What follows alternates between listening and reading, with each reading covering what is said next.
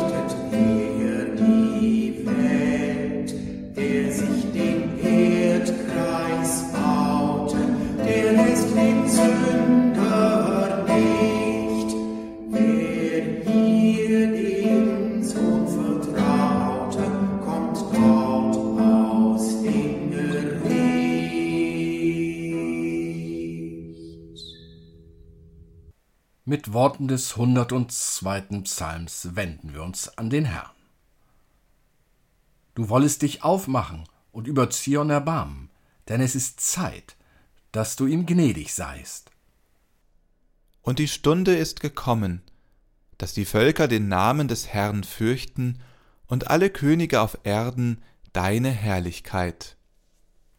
Denn er schaut von seiner heiligen Höhe, der Herr sieht vom Himmel auf die Erde, dass er das Seufzen der Gefangenen höre und losmache die Kinder des Todes. Er sei dem Vater und dem Sohn und dem Heiligen Geist, wie es war im Anfang, jetzt und immer da und von Ewigkeit zu Ewigkeit. Amen. Wir halten inne und beten. Zur Freude sind wir aufgerufen, Herr. zur Freude über dich und das Heil, das du für uns bereithältst. Wie oft aber drücken unsere Sorgen uns nieder. Wie leicht verlieren wir aus den Augen, dass wir schon erlöst sind. Weck in uns die überschwängliche Freude, die deinen zu sein. Sei das Licht unseres Lebens, das uns die Richtung weist heute und alle Tage. Amen.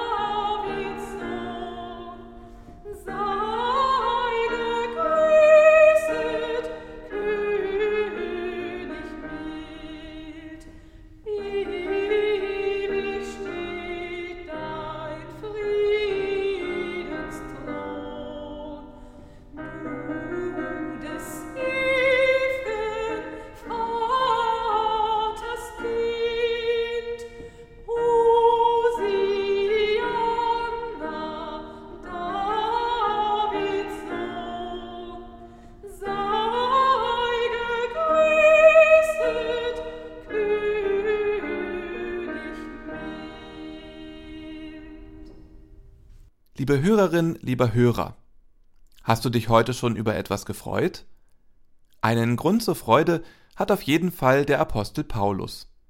Er schreibt an die Gemeinde in Philippi Freut euch in dem Herrn alle Wege, und abermals sage ich, freut euch, eure Güte lasst kund sein allen Menschen. Der Herr ist nahe. Sorgt euch um nichts, denn in allen Dingen lasst eure Bitten in Gebet und Flehen mit Danksagung vor Gott kund werden – und der Friede Gottes, der höher ist als alle Vernunft, wird eure Herzen und Sinne in Christus Jesus bewahren. Freuet euch. Mit so einer Aufforderung komme ich nicht so gut klar. Freude kann ich mir doch nicht vorschreiben oder befehlen lassen. Andere wehren sich vielleicht dagegen, weil Weihnachten für sie keineswegs ein Fest der Freude und des Friedens ist. Sich angesichts der Not und des Elends in der Welt freuen, kann man auch als eine Zumutung empfinden freut euch. Wieder andere und nicht nur die Kinder freuen sich schon lange auf die Feiertage und die Ferien. Wie ist das bei dir? Die Kinder freuen sich darauf, dass die Warterei ein Ende hat und sie die Geschenke endlich auspacken können. Dann freuen sich viele, dass die ganze Familie wieder einmal zusammen ist und dass sich eine fröhliche und gemütliche Stimmung einstellt. Andere denken angestrengt darüber nach, wie sie genau das umgehen könnten. Des einen Freud ist des anderen Leid, wird auch gesagt und meint, dass sich jeder Mensch über andere Dinge freut. Ja, der Anlass zur Freude sieht für jeden und jede ganz unterschiedlich aus. Eine Begegnung mit Freundinnen und Freunden, die ich schon lange nicht mehr gesehen habe. Die Freude auf einen neuen Arbeitsplatz oder auf den Urlaub, der für den nächsten Sommer geplant ist. Oft ist das so, dass die Erwartung dieser Dinge unser Denken und Handeln vorbestimmt und wir uns insgesamt besser fühlen. Wir stellen uns dann innerlich darauf ein und freuen uns darauf. Manchmal können wir es dann kaum noch erwarten, bis es endlich soweit ist. Aber sich auf Befehl freuen, das kann wohl niemand. Als Paulus diesen Brief an die Christinnen und Christen in Philippi schrieb, befand er sich selbst im Gefängnis, mit der wenig erfreulichen Aussicht, als Märtyrer zu sterben. Paulus versucht in seinem Brief, einen Streit zwischen den Gemeindegliedern in Philippi zu schlichten. Er will die Parteien ermutigen, die Situation in den Griff zu bekommen. Er versucht das, indem er sie auf verschiedene Dinge hinweist. Freut euch, denn der Herr ist nahe. Paulus lebt ganz in der Erwartung, dass Jesus zur Erde zurückkehrt, eher morgen als übermorgen. So möchte er, dass die Leute von Philippi sich freuen, dass sie zur Gemeinde Jesu Christi gehören. Das ist zumindest für Paulus bereits ein Grund zur Freude. Natürlich wissen die Christinnen und Christen und auch Paulus um die Not und das Elend in der Welt. Doch Paulus fordert uns zu einem neuen Blickwinkel auf. Not und Elend sind nicht die ganze Wirklichkeit. Er ruft so auch dir und mir heute zu. Jetzt freue dich. Lass das, was dich belastet, los und hinter dir. Das ist jetzt wirklich vorbei. Sieh nach vorne, nach den neuen Möglichkeiten. Dieses freut euch, ist aber auch eine Erinnerung an das, was die ersten Christinnen und Christen mit Jesus erlebt und erfahren haben. Diese Erinnerung, so stellt sich Paulus das vor, kann jetzt das Leben gestalten, ohne dass die Angst das letzte Wort haben muss. Eure Güte lasst kund sein allen Menschen. Wir stehen als Menschen nicht allein da, sondern leben in der Gemeinschaft mit anderen. Die Freude und der Grund, aus dem heraus wir leben, kann auch für andere ein Grund zur Freude werden. Es gibt vieles, worüber wir uns freuen können, und das nicht nur, wenn unsere Wünsche und Erwartungen erfüllt werden. Gerade wenn Unerwartetes geschieht, wenn uns ein Wort aus unserer Langeweile herausholt. Wenn wir auf einen Menschen treffen, der uns zuhört, der uns vielleicht besser versteht als wir selbst uns nicht auf uns festlegt, sondern uns etwas zutraut. Sorgt euch um nichts, sondern lasst eure Bitten vor Gott kund werden.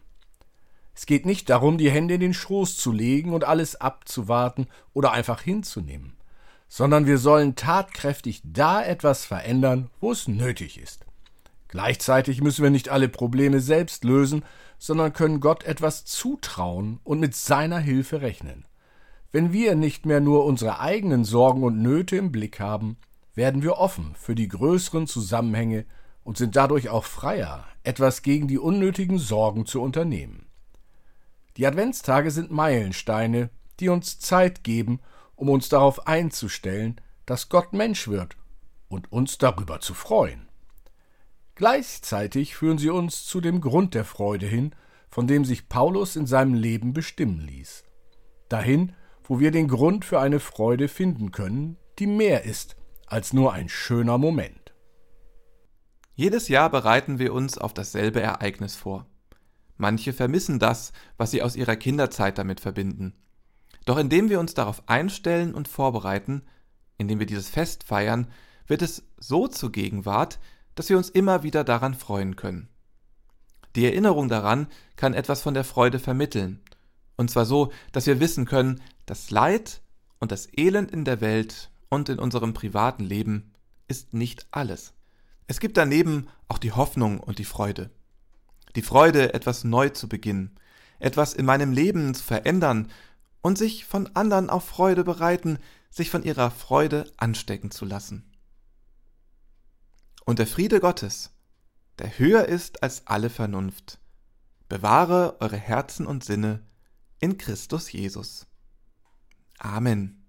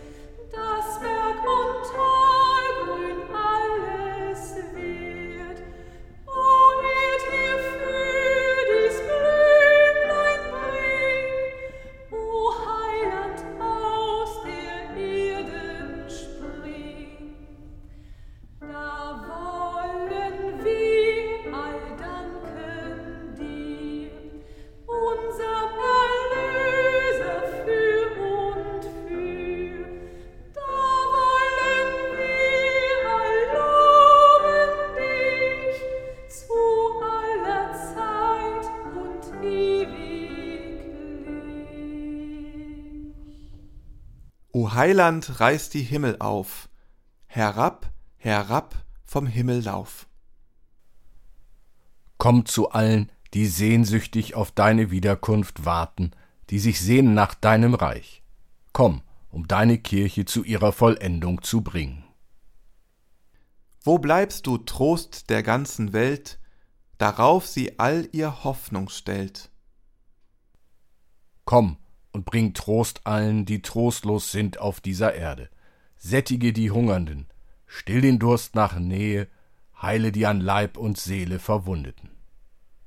O klare Sonn, du schöner Stern, dich wollten wir anschauen gern.